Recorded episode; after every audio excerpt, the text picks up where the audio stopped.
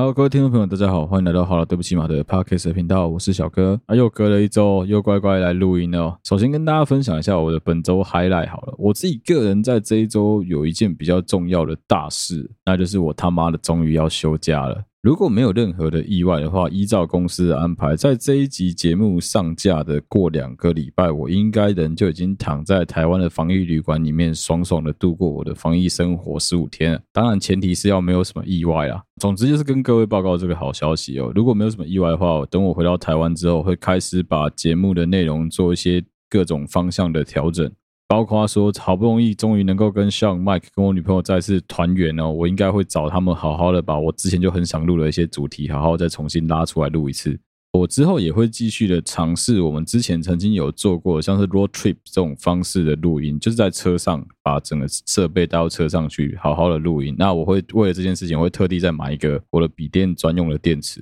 因为我也是后来才发现说，其实我们在车上录音那种很自然的状态底下，大家讲的干话真的是干到不行。啊，虽然说我的声音已经陪伴了很多人整整快要一年的时间，大家已经习惯了我一个人独立录音、独立完成整个节目，甚至我自己也习惯了。不过我相信，其实如果多几个人能够跟我一起录音，大家听起来感觉会完全不一样，就像你在听一群朋友在聊天一样。那同样的，既然回到了台湾，有比较好的网络环境，比较好的录音环境，我也会找我的一些我觉得他们的故事很值得跟大家分享的朋友来一起录音，来分享他们的生活，分享他们故事给所有的听众。我其实蛮期待这一次休假的，因为毕竟这是我唯一一次整个合约居然搞了整整快要一年的时间，离家快要一年，真的感觉完全不一样。这一切真的是都是要归功于这 fucking China virus，真的真的是要归功于这该死武汉肺炎。如果没有这武汉肺炎的话，妈的，哪有这些问题啊？回家跟你隔离十四天诶，跟我都不是他个金屌工。好，以上就是本周 highlight 的分享。希望到时候真的等到休假，能够好好顺利的把我的计划一一的完成。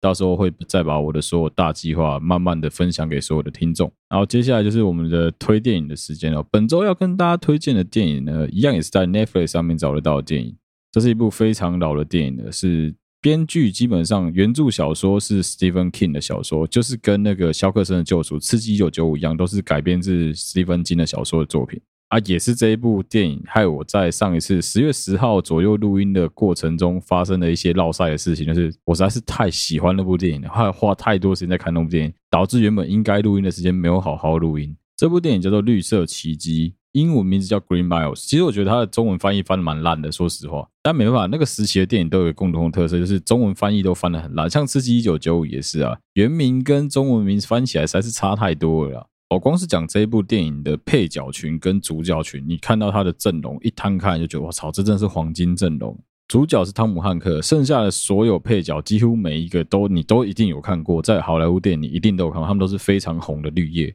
包括《抢救连大兵》里面那个很神的狙击手，一直在说神啊，请赐我神奇的力量。那个狙击手，还有《铁达尼号》里面的那个反派罗斯的未婚夫。哦，说真的，罗斯的未婚夫这个演员真的很屌。他在演《绿色奇迹》的时候，他也是在演一个反派。他的这个反派角色，真是让你堵然他，堵然的牙痒痒。看到他被人家反击之后，你会觉得哦，那个快感真的是快感倍增啊！因为他脸真的很鸡白，他脸真的超级鸡白。绿色奇迹的唯一一个比较可惜的点是什么？比较可惜的点是，我小时候一直以为它是一部那种励志型的电影，像是《夏绿蒂的网》啊这种类型的电影，我一直以为它是一部可以合家观赏、小朋友看也没问题的电影。所以，在我询问了我周围的朋友，包括我女朋友、包括 Mike、包括 Sean，还有好几个我周围的朋友之后，他们的给我回答都一样：哎，这不是惊悚片吗？这不是恐怖片吗？这部电影我记得很恐怖啊。我才知道说，原来这部电影在当初上映，还有后来电影台是在狂播的过程中，其实有很多小孩因为看了这部电影之后，心里的阴影面积变得非常非常大的。也是在看完这部电影之后，我才突然想起来说，哎，好像有，我小时候好像曾经有看过《绿色奇迹》的一部分，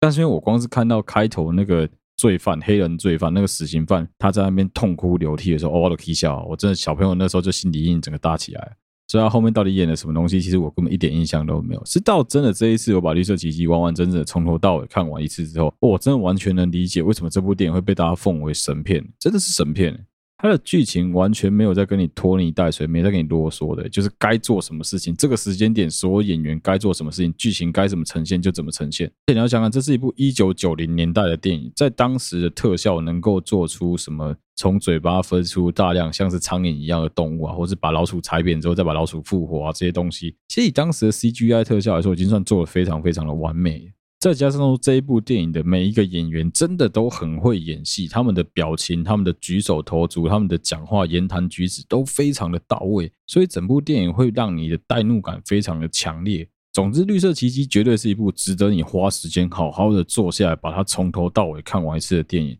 当然，前提是不要有小孩在你旁边，你不要骗你的小孩跟你一起看不这这看这部电影，我跟你，一定会后悔，而且你的小孩会从此开始他妈做噩梦，可能连做二十年。不需要，真的不要。这真的就是一部属于，我觉得这有一点点算是属于成人的童话故事吧，可以这样讲。虽然说它没有任何色情的场面，但它有太多过于暴力、过于血腥的场景是不适合小孩子观赏的。如果相对来说，《熊妈吉》Ted 如果是一部低俗的给成人看的童话故事的话，那我觉得《绿色奇迹》就是一个相对而言比较高雅的给成人看的童话故事。而且，因为毕竟是我们讲的是成人的童话嘛，所以它里面都多多少少必须带有一点欢乐的元素在里面。不论是熊麻吉也是，不论是绿色奇迹也是。所以说，它在很多的转场啊，joyful 就是所谓呃欢乐的喜剧的部分，其实它都是喜剧元素是有到位的，该做的让你看了之后会觉得会心一笑的很多场景都做得非常的好。我记得以前曾经有看过一个影评人在讲说汤姆汉克演技这件事情，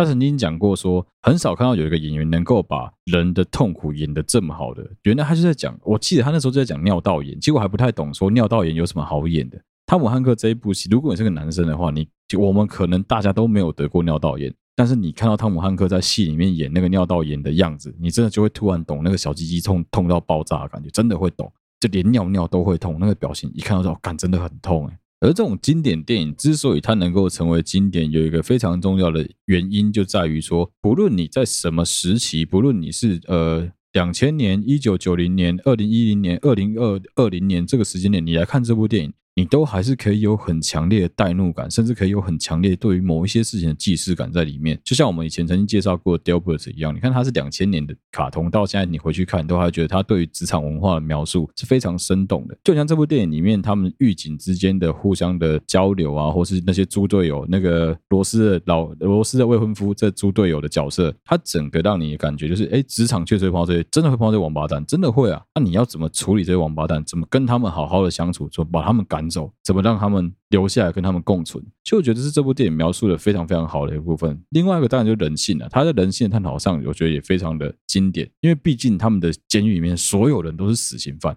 而这些死刑犯被关进监狱里面，肯定是因为他们是被判有罪啊。那你在他们被判有罪的过程当中，到他们被执行死亡的这一段关在监狱里面服刑的期间，这些人绝大部分都悔罪了，绝大部分都知道自己做错了。也一透过了死刑的执行来偿还他的这个债务了。那在被害人的家属去观看行刑过程中的这个桥段，我觉得设计也非常非常的棒。有多少人能够承受这个一个人当着你的面前死掉的那个看着那个样子？你有多少人受得了这件事情？而在执行死刑的过程当中，如果出了什么差错，你没有办法用一个更人道、更快速的方式来导致。死刑犯快速的执行死刑这件事情的话，他受到那个痛苦，他受到那个强大的折磨，你是一般常人，你真的有办法忍受吗？即使说他杀死了你的家属，但你看到一个人活人被活活的烤焦，你能接受这件事情吗？你真的还会觉得说，当这个人不过是个凡夫俗子，他就是一具躯体，就是个人类的壳的时候，反过来思考，你就会想说，干，死刑犯也是人啊。靠北，他都已经悔罪了，他都已经执行完他的死刑，偿还他的债务了，为什么他要被你们这样子折磨？《绿色奇迹》这部电影跟《刺激一九九五》一样，其实它是探讨了很多关于人性的黑暗啊、善良啊、光明各方面的议题。如果你要我说的话，第一名当然还是《刺激一九九五》，这当之无愧。但《绿色奇迹》绝对可以排进我的人生排行榜的前十名，一定有。但也好加在 Netflix，让我能够再次看到这部电影。不然的话，我可能这辈子都不会去注意到这部电影。说实话，因为在这之前，我一直以为《绿色奇迹》就是一部给小朋友看的那种爽干片，就这样子。我一直以为它就是一部充满了奇迹魔。魔法跟啊希望的干片，后来发现完全不是这么一回事，就是真的是一部给成人看的童话。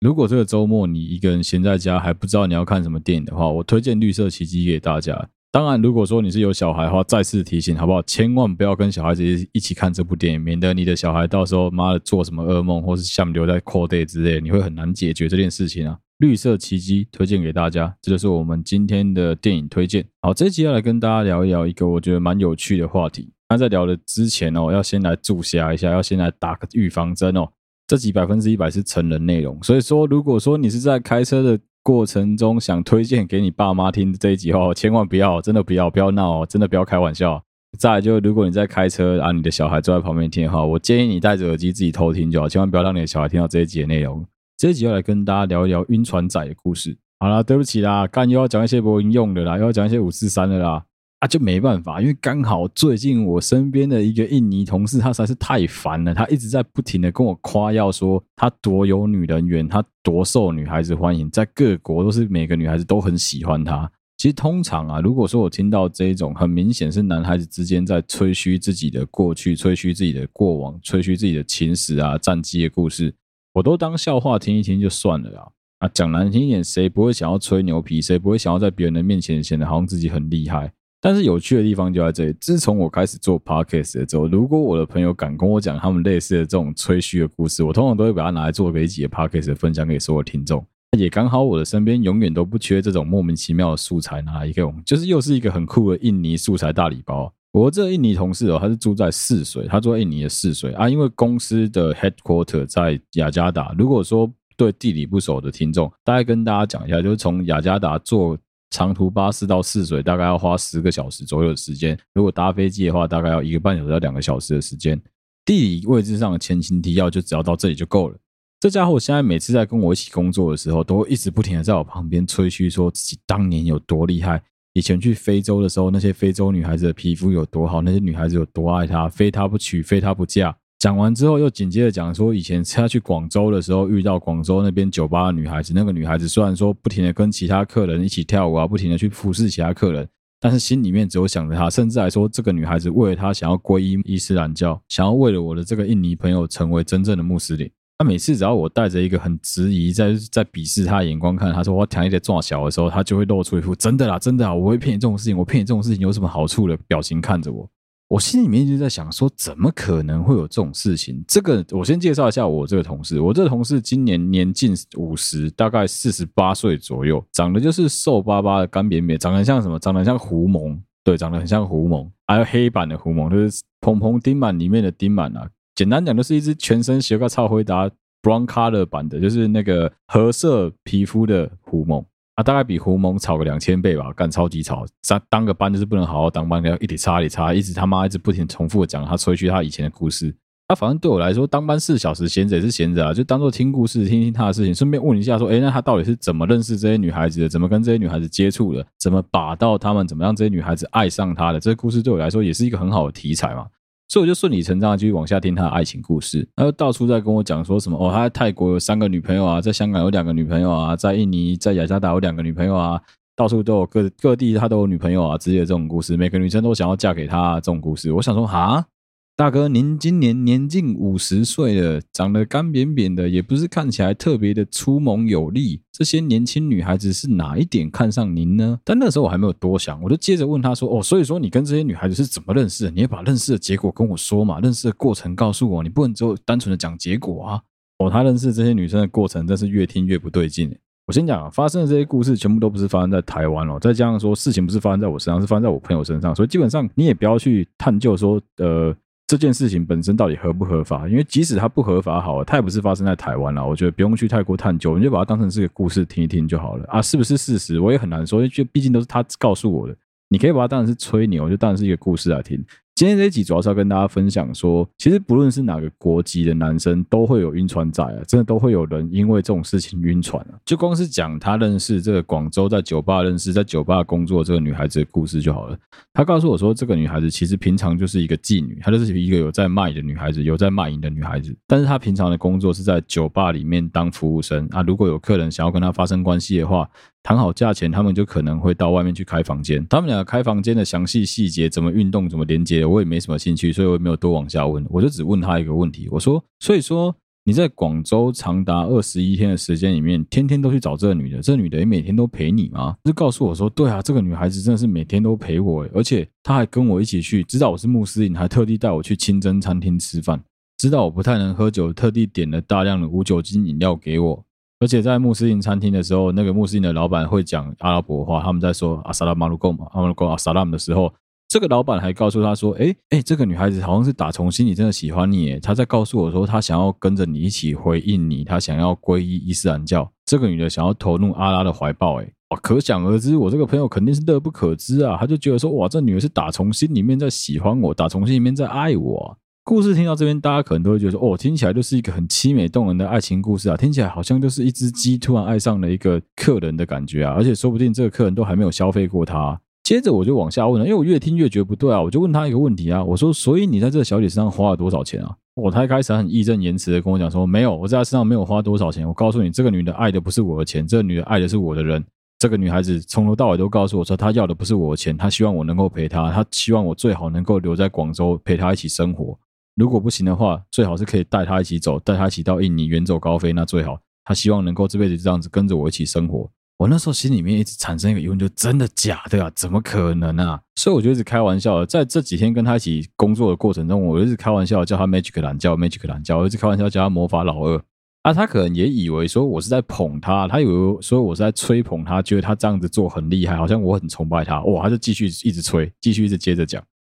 他就接着告诉我说，那几天在广州的过程中，每个晚上他都会到酒吧去看着那个女的工作，等着这个女生下班，等到下班之后，两个人再一起去开房间，再一起去吃饭，一起去逛街，一起去开房间。我心里面就在想说，啊啊，他在上班的过程中，不是要让这些男生随便的摸来摸去吗？不是，就是等于说，就是人家花钱性骚扰的概念啊。阿迪嬉笑，你怎么办法坐在里面看着你喜欢的女生，这个所谓要跟你长相厮守一辈子的对象，让其他男生这样子践踏他？你怎么会愿意让这件事情发生在你面前啊？他就告诉我说：“哦，有啊，我也觉得这样子很不可思议啊，我也觉得这样子不对啊。”所以我就一个人坐在角落，默默的假装在吃醋，假装喝着闷酒在生闷气，让这个女生看到。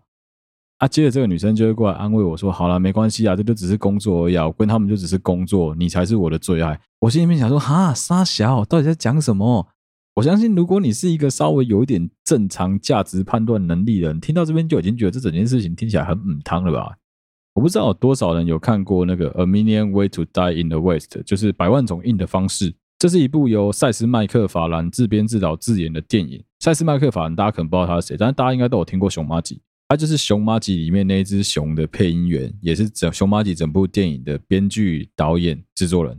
在《百万种硬的方式》这部电影里面，有一个角色的喜欢的女生叫做露丝，那角色名字我忘记了。他就是《熊麻吉》里面那个想要抓熊麻吉的那个反派。他是真心爱着露丝这个妓女，他跟露丝是真爱，所以他跟露丝在结婚之前不能发生性行为，因为他们是基督徒，因为他们是天主教徒。但是露丝是个妓女，你不觉得这件事很不可思议吗？就跟我这个朋友的故事一模一样啊！你可以坐在那边看着你喜欢的这个女生，你以为她喜欢你的这个女生被其他男生巨细靡遗的看着她被性骚扰啊，你觉得无所谓？你不觉得很奇怪吗？这个女的过来安慰你说：“好啦，秀秀，我只是赚钱啊，你不光就奇怪吗？这公差小。”我提醒大家，在这个过程中，我朋友一直不停的告诉我，这个同事一直不停的告诉我说：“哦，这个女的要的不是他的钱，这个女的要的是跟他能够共度春宵，能够跟他共组家庭，能够跟他有更好的未来。”我想说，哈，真的假的啊？越听越觉得不可思议。这女的是不是哪里锵到、爬到，或者是怎么样啊？还是你真的有很神奇的香鸡鸡啊？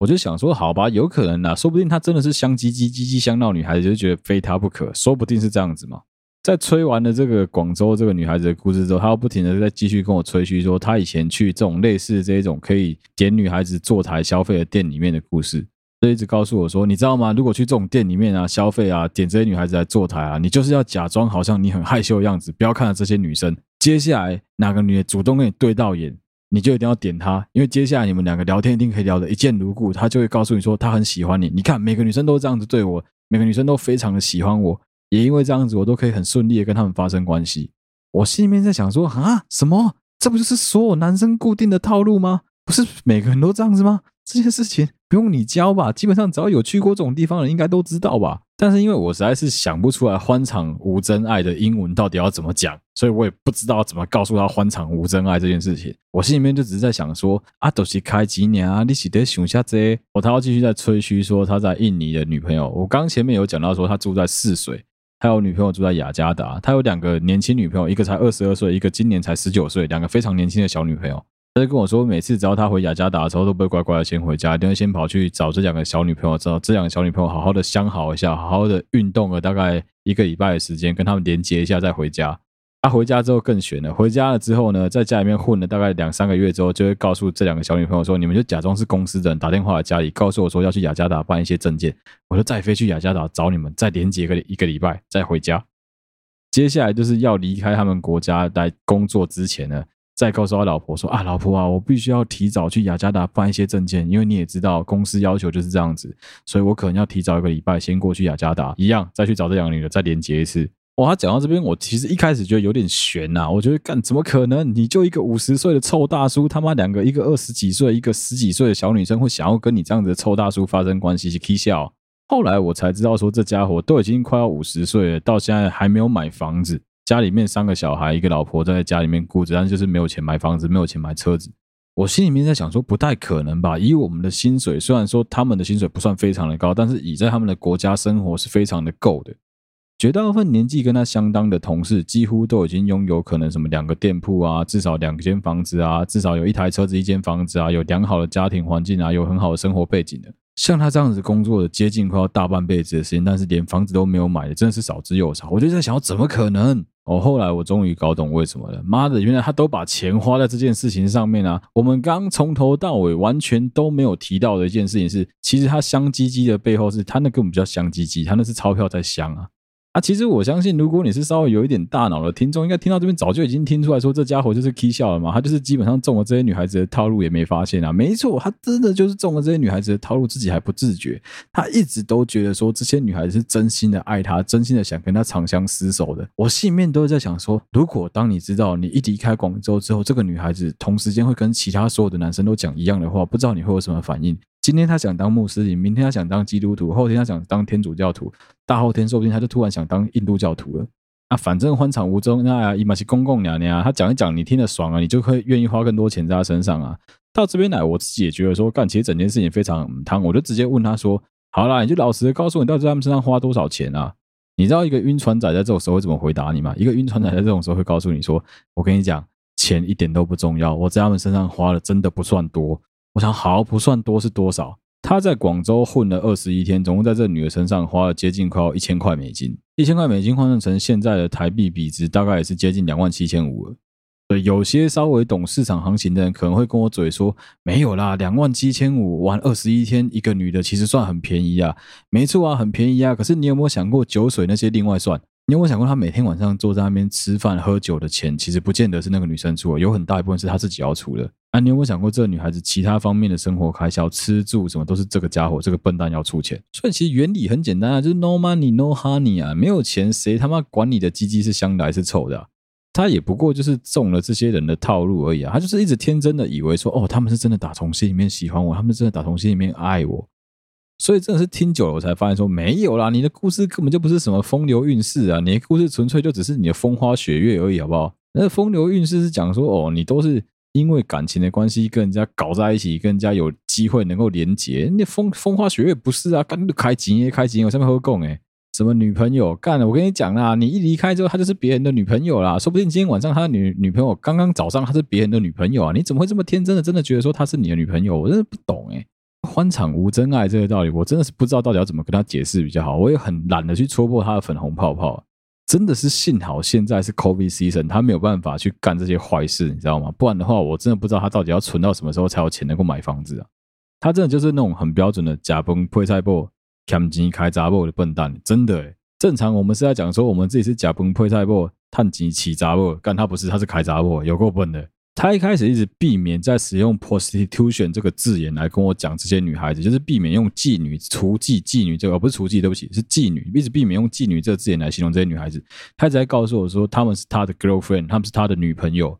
我就跟他讲说，Yes，but you pay money, right？但是你有付钱啊，你有付钱啊，大哥，你明明就有付钱，他们怎么会是纯粹跟你只有感情上交流的动物呢？没有吧？你是有金钱上的往来关系啊。说白了，这就只是一场金钱上的交易而已，不是吗？就是一场你情我愿的交易啊！包括说他在印尼雅加达那两个女孩子也是，我后来才知道说，我一开始一直以为说，干他说不定在路边搭讪的，可恶可恶可恶，他怎么这么厉害？可恶他的香鸡鸡，怎么这些女生会喜欢他？一个五十岁的男生还能做到这一点，真的很屌啊！可恶，我好想学啊！没有啦，哎，我开玩笑的，我开玩笑，我真的是开玩笑。我先严正声明，我的公生球，我开玩笑，我没有很想学，我只想听听看到底是怎么办到的而已。呃，我要发出免责声明哦，我绝对是在开玩笑，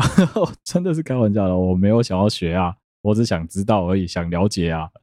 结果我才知道他是用一个这么无聊的方式，原来他就纯粹就只是资助失学少女而已啊，你就只是花钱来解决你的需求，让这些女孩子喜欢你而已啊，那这有什么吗？我觉得这个真的没有什么好值得拿出来说嘴跟骄傲的。因为更好笑的是他自己晕船晕的不轻呢，这些女孩子就只要一直不停的赵三餐去安慰他，赵三餐去跟他打招呼，跟他聊天，他就觉得说，哦，这个女孩子心里面是有我的。靠为，这跟那个酒店的机器人口渴有什么两样？那酒店机器人口渴不是会讲说：“哥哥吃饱了吗？哥哥我好想你哦，哥哥在干嘛啊？”他是机器人，不是啊？会被这种事情骗的人，到底是要有多单纯啊？到底是要有多善良、多天真、多可爱，才会被这种事情骗？你才会真的天真的觉得欢场是有真爱，你遇到的都跟别人不一样，才会真的觉得你自己是夜空中最亮的那颗星。都是你个榜弄不敢干，别人都吃屎干，就你最厉害？怎么会有人傻到会相信这种事情啊？其实我真的觉得很怀疑耶。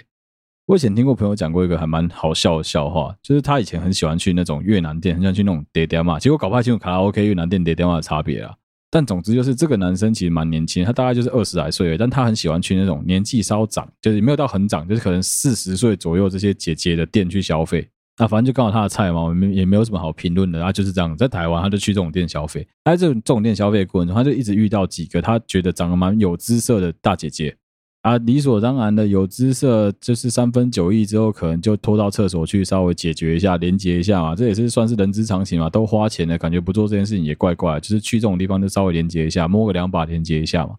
好，结束了之后呢，他就跟这些姐姐继续的喝酒，继续的把酒言欢，继续的聊天。在聊天的过程中呢，他就常常听到这些大姐姐跟他讲说：“啊，笑脸你来的刚好啦，这是我最后一个礼拜工作了，下个礼拜开始我就要打算收山，我不做了，我要去开美甲店。”我一开始听到的时候，我这个朋友还很天真的觉得说：“我干，好上进哦，真的突然决定要从良了，有我见证了一只鸡要从良的那一刻吗？我要见证一只鸡蜕变，从羽毛变回去正常的一只不会飞的鸡的过程了吗？”我想说：“哈，你姐姐公三小，你怎么会相信这种天真的事情啊？”果然过没多久，他要再去这一间店，诶，那个女的还在，他就问他说：“啊，姐姐，你不是说你不爱走了吗？”啊，没有啦，钱存不够啦，再做一下子啊！这个礼拜是我最后一个礼拜啦，做完我就不做了啦。后来呢，他去另外几间店消费的时候，也碰到了一模一样的剧情，一模一样的套路。每一个女的都告诉他说：“啊，这是我最后一个礼拜工作啦，所以看你笑脸的，你有没有要包场给你杀必死一下啦？”哇，我那时候实在太好奇，我就问他说：“所以是不是其实这个女的本来你不一定吃得下去，但是因为她给你算一个蛮便宜的折扣，你就想说啊，不吃白不吃，反正也便宜嘛。”啊，既然说人家都已经说人家要上岸了，浴火重生嘛，我就帮他一把嘛。我这个朋友就很天真的跟我说，对啊，我就想说啊，他就要上岸了，我就帮他一下啊。啊，每个人都跟我说要开美甲店啊，我就想说哦，那就帮忙一下啊。我心里面就在想说，干你起金价，他可以精掉哟。你是不觉得奇怪吗？为什么每一个人都这么巧，大家通通都要开美甲店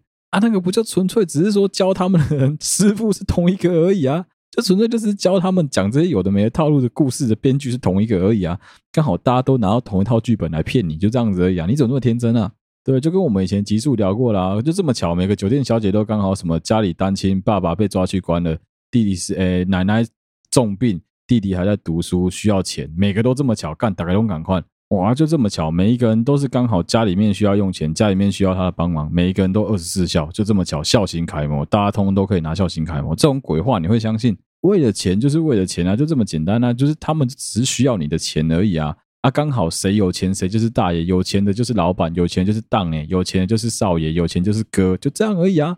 怎么会有人傻到中了他们的套路之后，还帮他们谢谢，跟他们讲说，哎，辛苦了，加油，你一定要加油哦，你一定要加油，一起 K 下哦。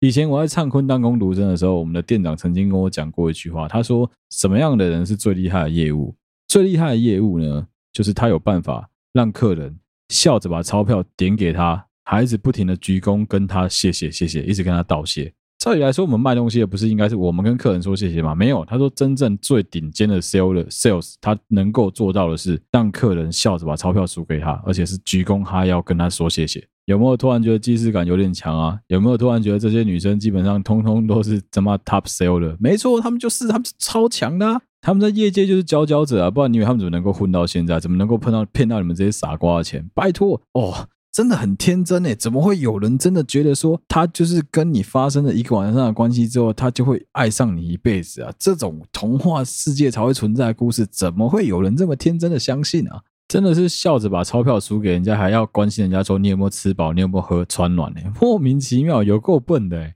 真的是真心希望不要再有任何的笨蛋被他们这种女孩子骗了，真的是不要再发发生这种火山孝子的行为啊！有钱拿回去，好好的照顾你的家人，照顾你的老婆，照顾你的小孩，不要把钱花在这种莫名其妙的地方，对你的未来一点帮助都没有。你就为了贪图这个一时的快感，真的是导致你接下来一辈子后患无穷啊！不要干这种事情，那个钱真的很珍贵啊！我们大家赚的都是辛苦钱啊，不要把钱花在别人身上啊，尤其是花在这种不值得的地方，真的很笨啊！啊，如果说真的有必须要去这种地方消费的话，也请你记得一个原则，好不好？真的就是欢场无真爱，他们那些女生讲的话就当屁话听一听就好了，不要认真，不要把那些东西当真，当真的是傻瓜哦。另外一个这个印尼人告诉我，我觉得最不可思议的故事是这个，他觉我个人觉得真的很扯淡的一件事情是，他告诉我说，他从以前到现在，如果说花钱买的这些妓女，他从来没有戴过保险套。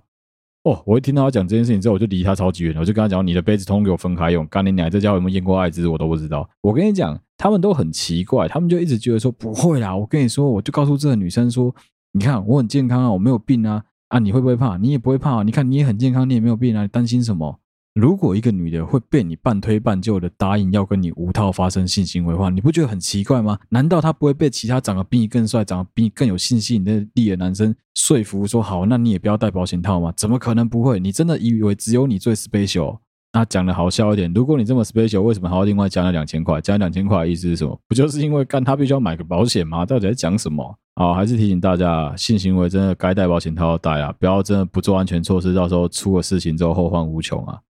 好，这一集的干内容就到这边啊，希望大家会喜欢啊。如果你喜欢好了，对不起嘛，Podcast 的频道的话，欢迎你到我们的 Facebook 还有 Instagram 去按赞追踪，有任何的最新消息都会在上面发布。不论你使用的是哪一个 Podcast 的平台，YouTube 也好，如果你对我们节目有任何指教跟建议的话，都欢迎你留言给我们。有看到的话，小编或我都会亲自做回复。如果有任何的告解的内容想要投稿的话，也欢迎投稿。在审核之后呢，我们应该就会用。但最近我真的有点懒啊，用投稿整理很久啊。好，今天的好了，对不起嘛，Podcast 频道节目就到这边为止啊。我是小哥，我们下期再见啦，拜拜。